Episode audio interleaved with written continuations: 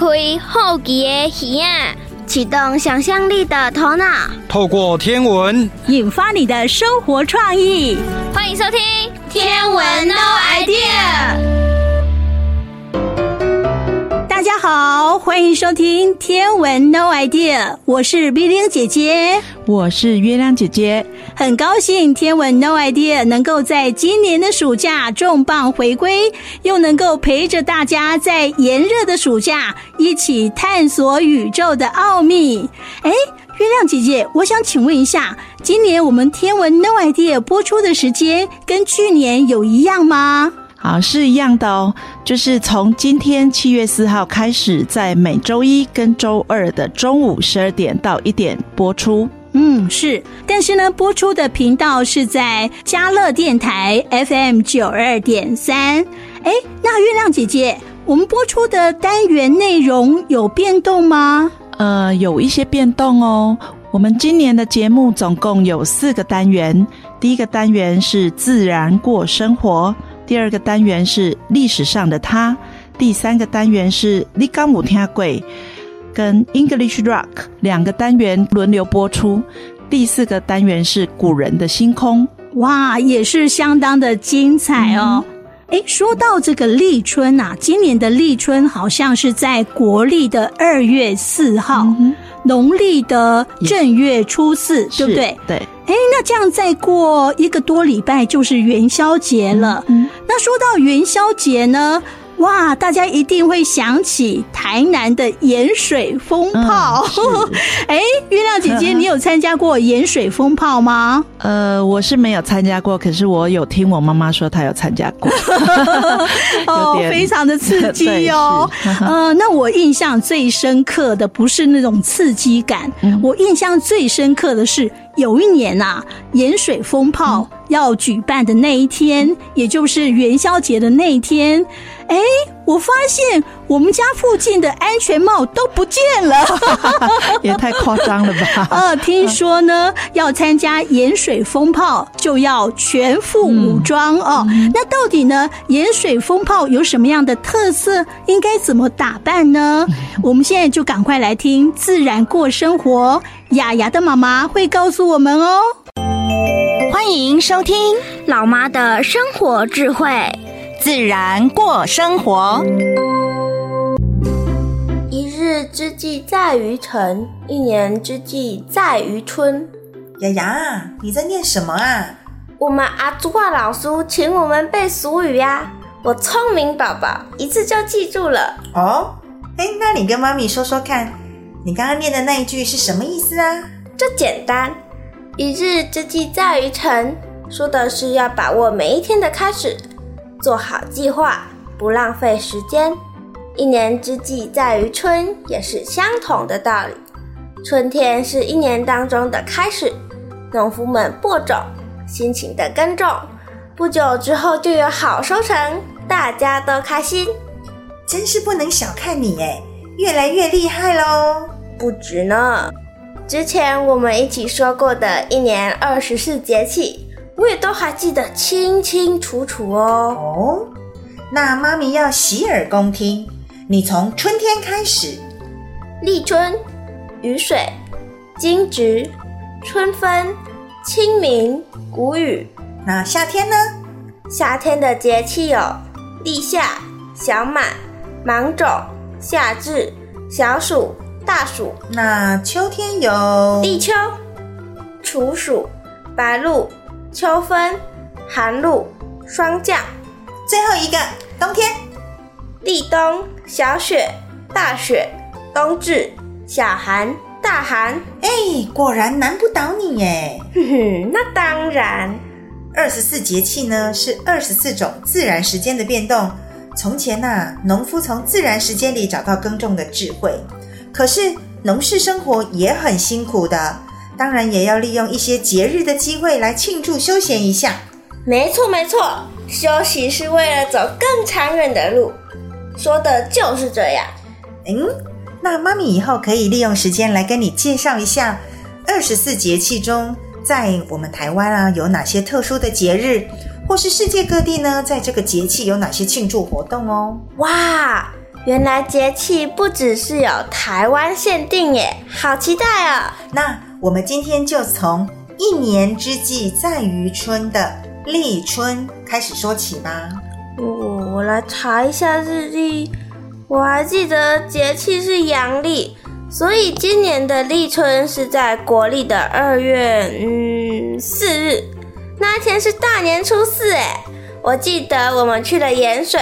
看金港灯节，讲到盐水，你刚刚讲的不是金港灯节，是月金港灯节，那你就不得不提到最热闹的盐水风炮哦。哦，我只想到盐水意面，加上肉臊、豆芽菜跟肉片拌一拌，好吃好吃。你呀、啊，果然讲到吃的都记得特别清楚啊。哎，拍水啦。那妈咪，盐水风炮有什么特别的地方吗？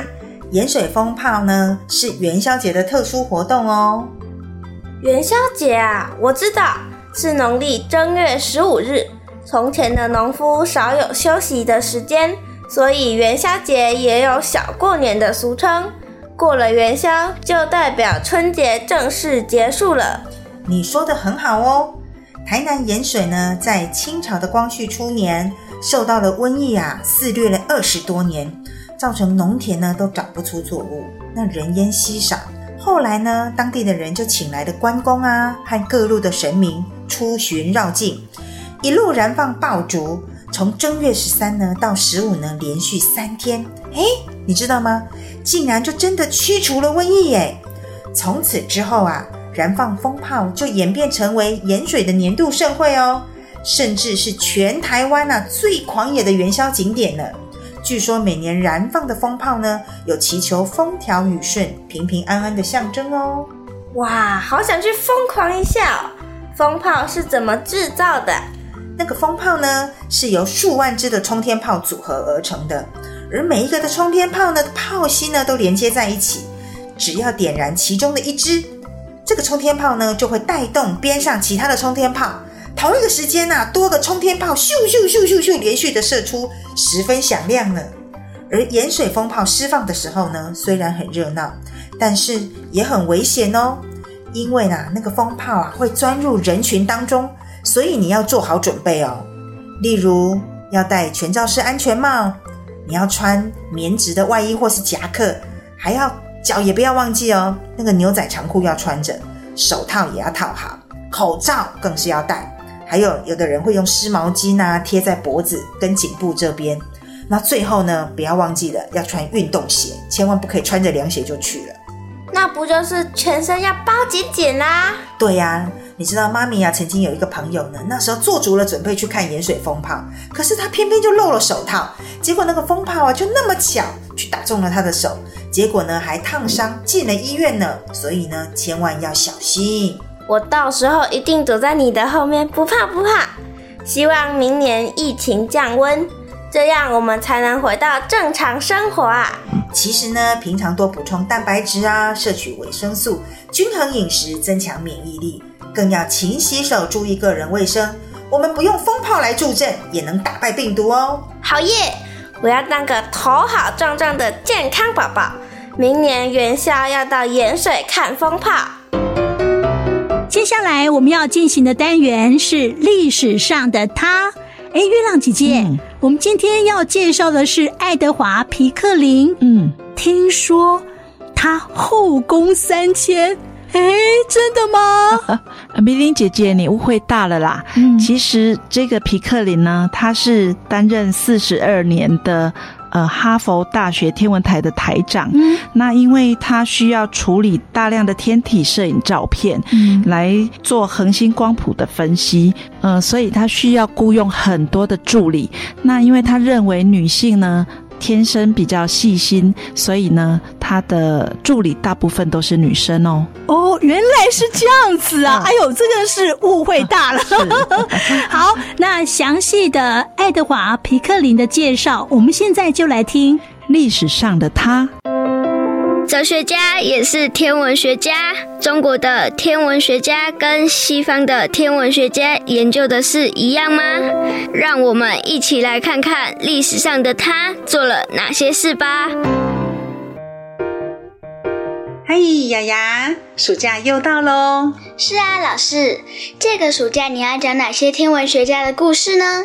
嗯，我先问你哟。上次我们讲了三十四个故事，你对谁的故事比较有印象啊？嗯，我对把自己洗澡用过的橄榄油卖给别人的亚里斯多德比较有印象。还有勇敢自信替自己安排女生厕所的维拉鲁宾。嗯，可是啊，我觉得以前的人好像都是喜欢女生保持笨笨的，然后呢又没有知识的样子。哼哼，这样吗？那我来讲历史上的他，爱德华·皮克林的故事给你听好了。你看看这一位以前的人是怎样对待女生的吧。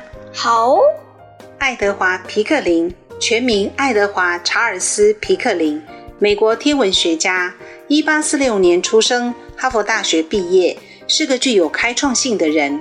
他在麻省理工学院教书的时候，创立了美国第一个物理教学实验室，之后担任了四十二年的哈佛大学天文台台长。他领导哈佛大学天文台完成了很多大事，对十九世纪末的天文学发展，产生了非常深远重要的影响哦。嗯，那是哪些大事啊？比方说，他带领同仁分析了超过五十万颗恒星的光谱，亲自主持编制了十大册的亨利·德雷伯星表，还提出用颜色来表示恒星表面的温度。这个想法让同仁发展出恒星光谱分类法中有名的哈佛分类法。也就是赫罗图横向坐标上我们看到的 O B A F G K M 分类。天文学中第一个测光系统的标准是北极星序，它就是采用了皮克林建议的照相方法所建立的。另外，他自己还发现了第一颗分光双星呢。老师，那皮克林是怎么对待女生的啊？你很留意这个主题哟。嘿呀。我就是很想知道，这位以前的人是不是也希望女生不要有知识？好，我这就说给你听。好哦，皮克林呀，他可是那个年代里最积极鼓励女生从事天文研究的人。他雇佣的女助手加起来多达八十位，有天文学家的太太呀、女儿呀，也有聋哑人士，还有应届女毕业生。皮克林提供他们成长学习的机会。有好几位后来还成为天文学家。上次我跟你提到的那位发现如何测量宇宙的女人——亨利艾塔·史旺勒维特小姐，就是其中的一位。哇，她对女生怎么这么好啊？那是因为她倡导女性权利，也是因为机缘的关系。当时助手们处理底片的效率实在太差了，让皮克林这样想：哎呀，我家女仆都可以做得比这更好。他还真的让女仆来试做，结果令人满意呀。嗯，这工作真的可以找女生来做。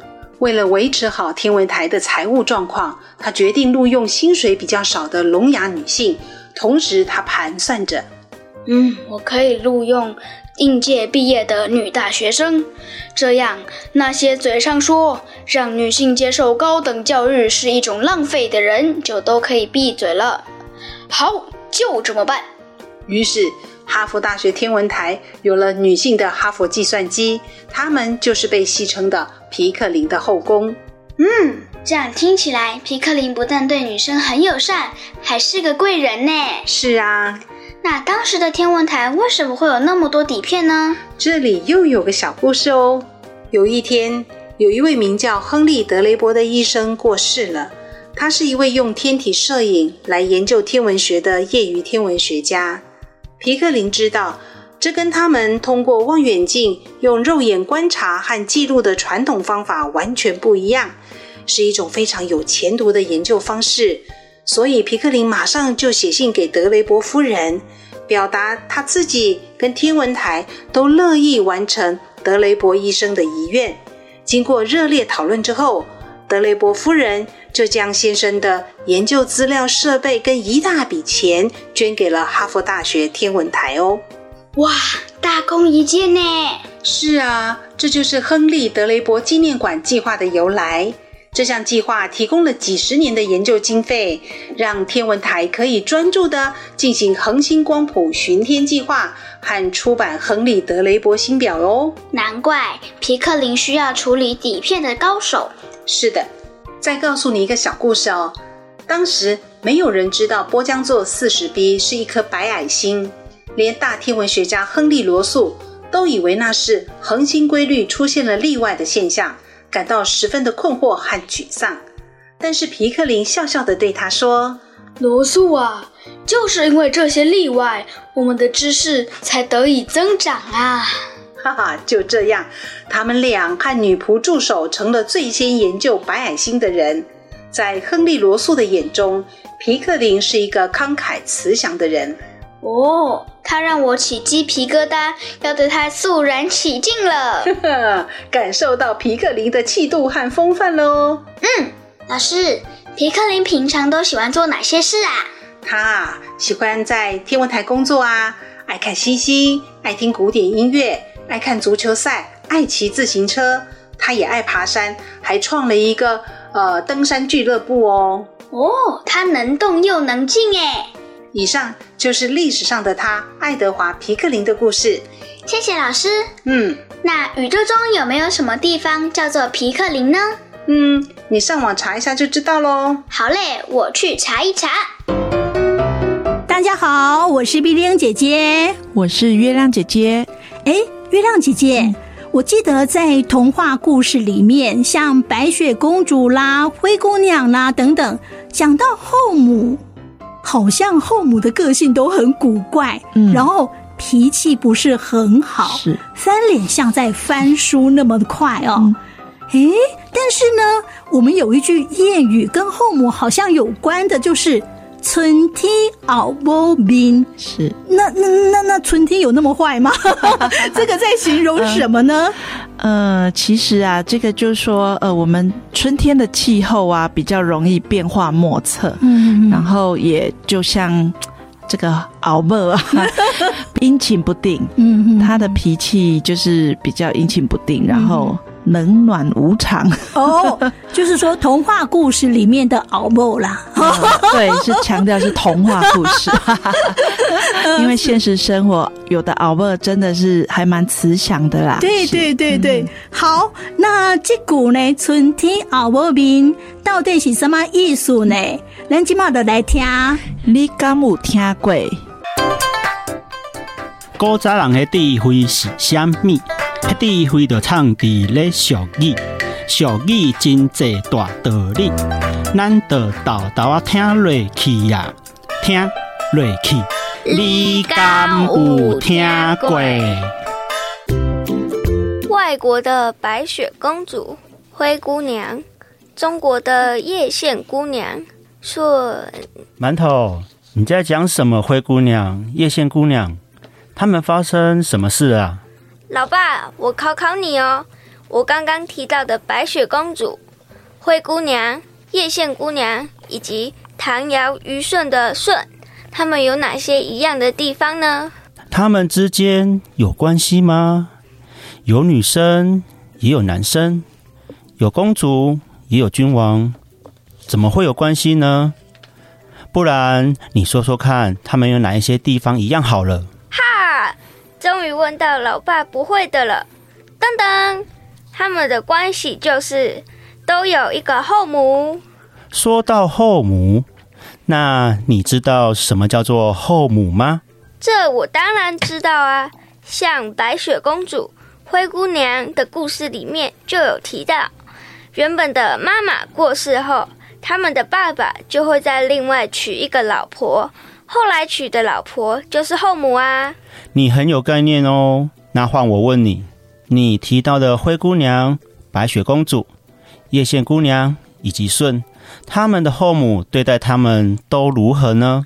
我听过的故事里面提到，后母好像都只对自己生的孩子比较好，对待另外一个妈妈生的孩子都不是很好，甚至还会虐待他们呢。听你这么说，好像很多故事的后母都是这样呢。对了，讲到后母，有一句闽南语的俗语就跟后母有关系哦。提示你一下，跟季节有关。后母，老爸，你别卖关子了啦，赶快告诉我啦！春天后母面，你有听过吗？春天怎么会跟后母扯上关系啊？刚才你不是说故事里的后母会对另外一个妈妈生的小孩比较不好吗？是没错啊，但是故事里没有提到春天啊。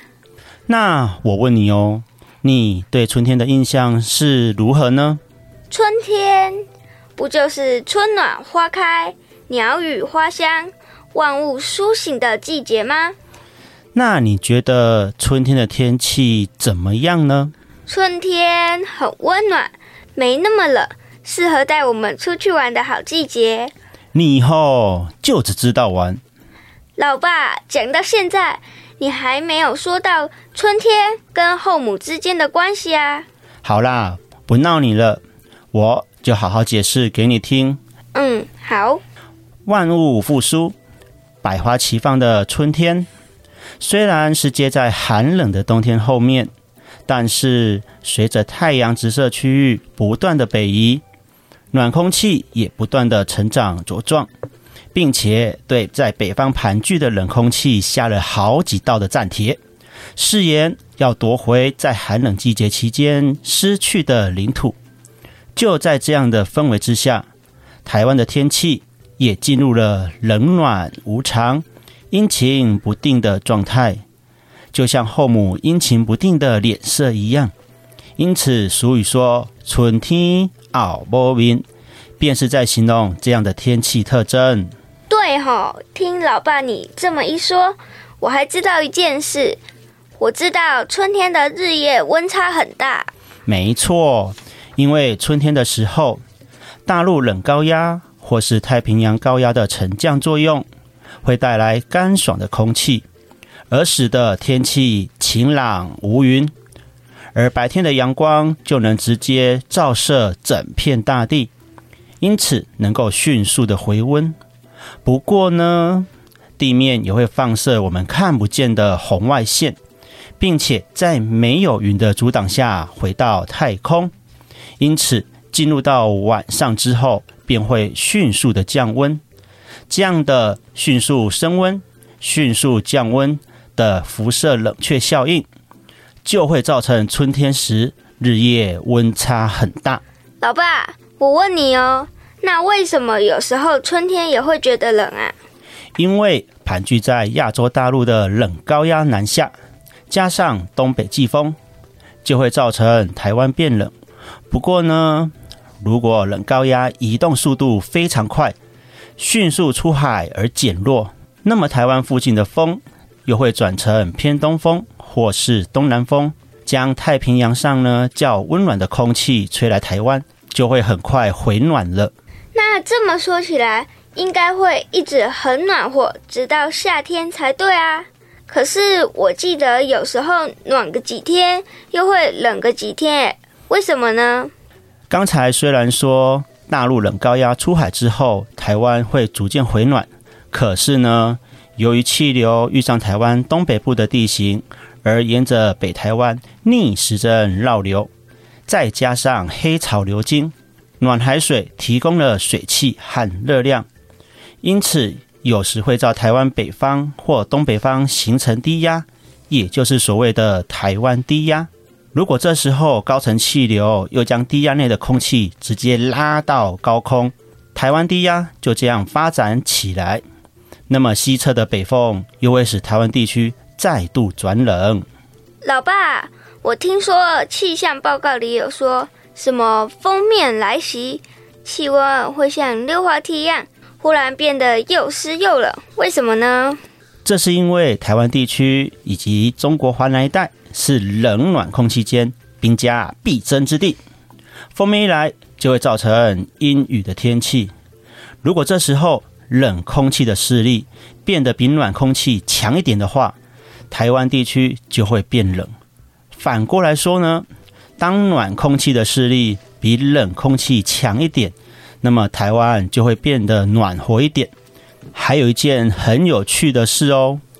如果说冷暖交界处正好划过中台湾，甚至会发生北部地区冷得像冬天，南部地区却热得像夏天的天气形态呢。这就是春雨形态的封面，你可千万别跟梅雨时的封面搞混哦。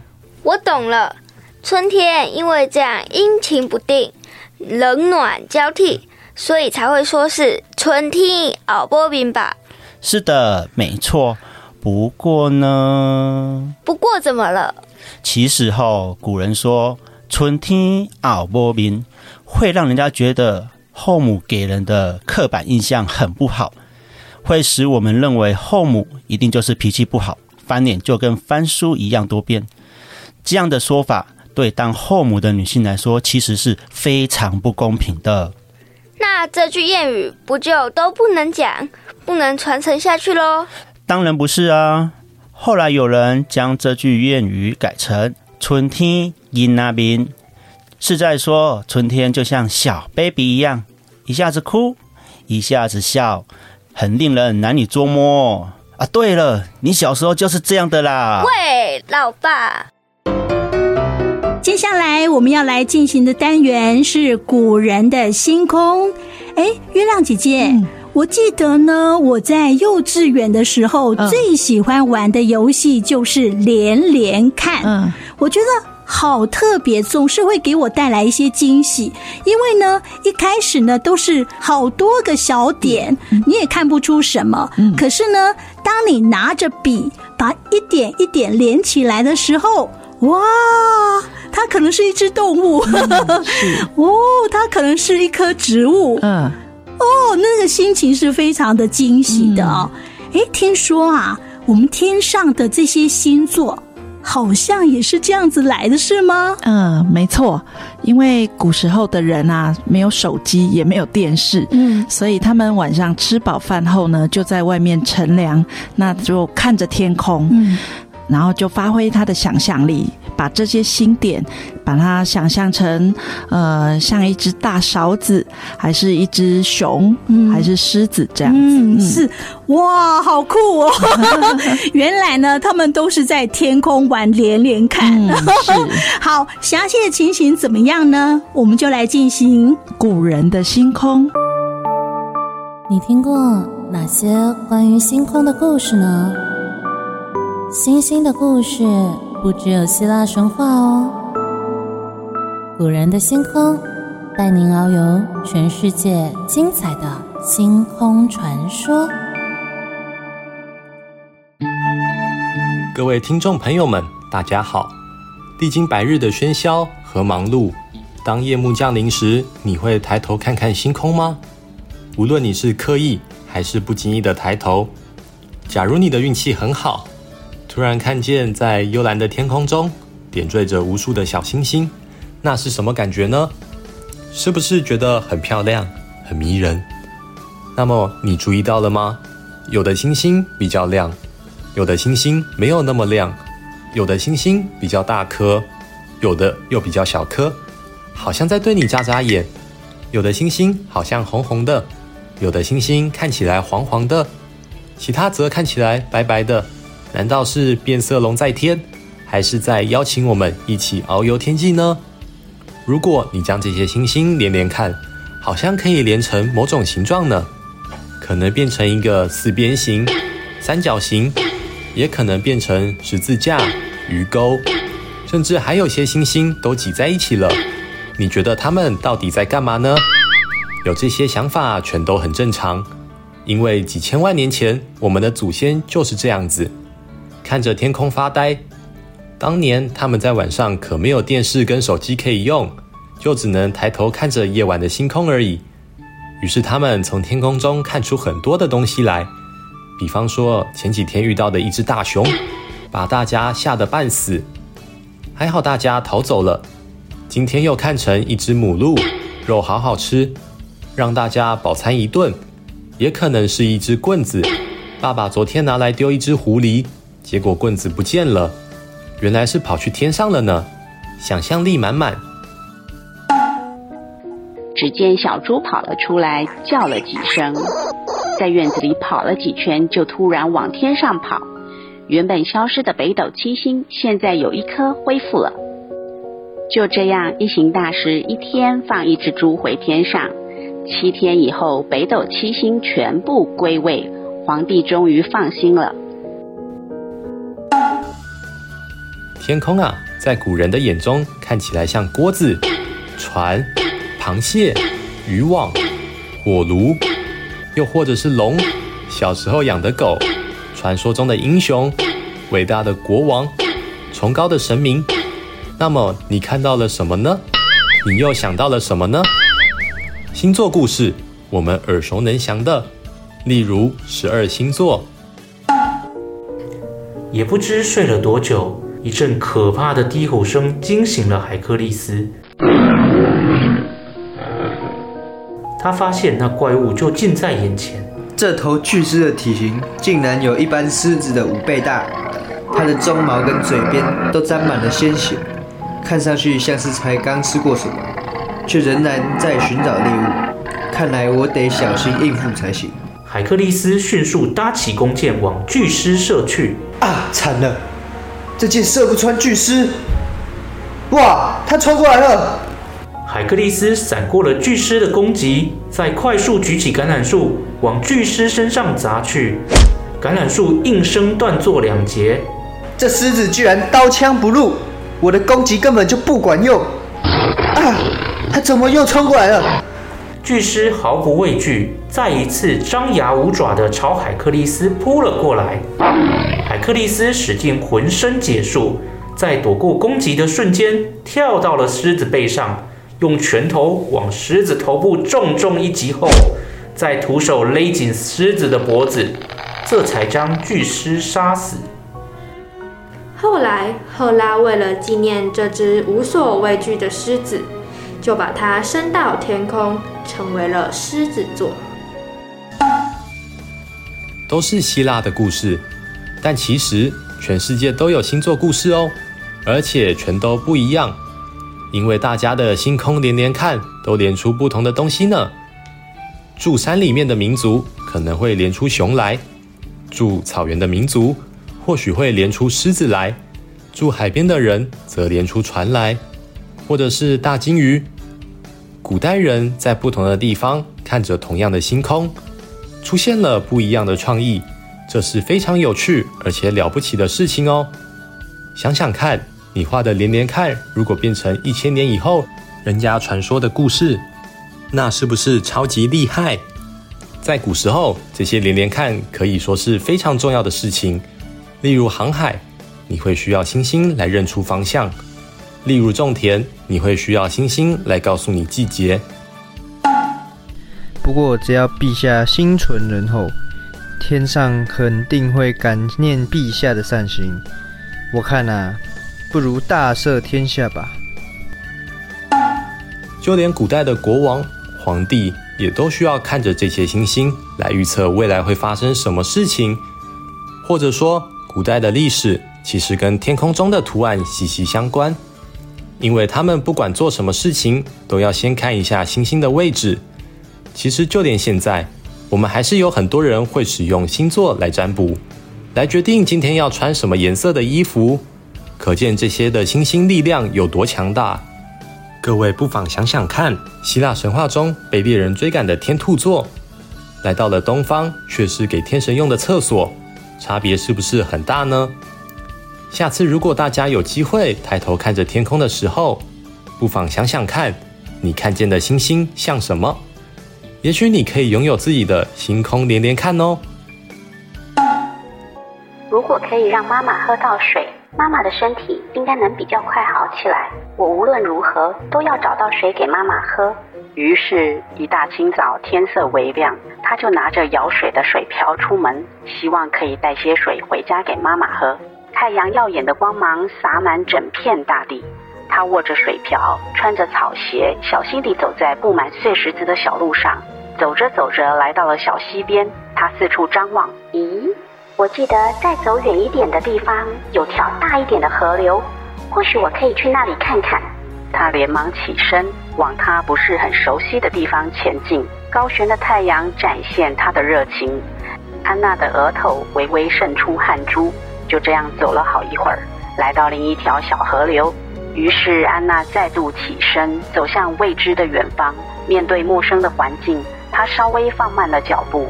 毒辣的烈日却毫不留情，晒得她皮肤红彤彤的。走了好久好久，这位爷爷还活着吧？小女孩有点害怕。突然，那老人张开眼睛，用沙哑的声音说：“水。”小女孩心软了，所以把水瓢凑到老人嘴边。只见老人大口的灌水，别喝太快，会呛到的。前前后后，老人一共向他要了三瓢水。这样一来，时间也晚了，所以安娜小心翼翼地加快脚步走回家去。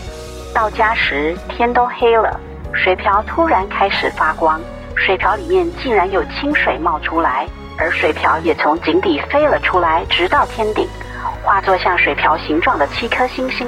这就是北斗七星的由来。那个红衣老人是南斗星君，而白衣老人是北斗星君。南斗助生，北斗助死。白衣老人同意让你明日免死，多活九十年。这下你可以安心了。我们从下回开始要来谈一下不那么常见，但又一样有意思的星空故事。这管路是什么人？怎么大名一报，惹得严超父亲直接下跪求情呢？原来啊，这管路是三国时期著名的预言家，也是山东平原人。据说他精通周易，占卜看相，出神入化，叫人消灾无不灵验。甚至曾被曹操请去占卜问卦，名气是相当的大。背后是奉为卜卦观相的师祖。敬请期待喽！哇，时间过得真快，又到了节目的尾声喽。也非常谢谢我们的大朋友、小朋友的收听。如果说你一次听不够的话，我们还可以有其他管道让你继续听这一集的节目哦。例如说，你可以上 Podcast，然后搜寻 Yes 五二加一哦，就可以听到我们今天的节目。那还有呢？还可以上 YouTube 搜寻侏罗城的星空哦。哦，YouTube 也有就对了。是侏罗城的星空。嗯。哦，你也可以听到这一集的节目。嗯。呃，有很多的大朋友小朋友哦，他们觉得说有些单元真的很有趣，那他也想要介绍给其他的人来听。嗯。那如果说广播的话，我们就是时间过去就没有了。嗯。是。可是呢，呃，我们有搭配 Podcast，还有那个。朱罗城的星空 YouTube，嗯，所以你就可以点进去，嗯，然后呢，介绍给大家，然后大家都可以一起来听到这一集的内容。嗯，好，我们希望大家能够多多来运用这样的管道。好，那我们今天节目就进行到这里，明天同一时间中午十二点，我们空中再见，拜拜，拜拜。文化部影视及流行音乐产业局补助直播。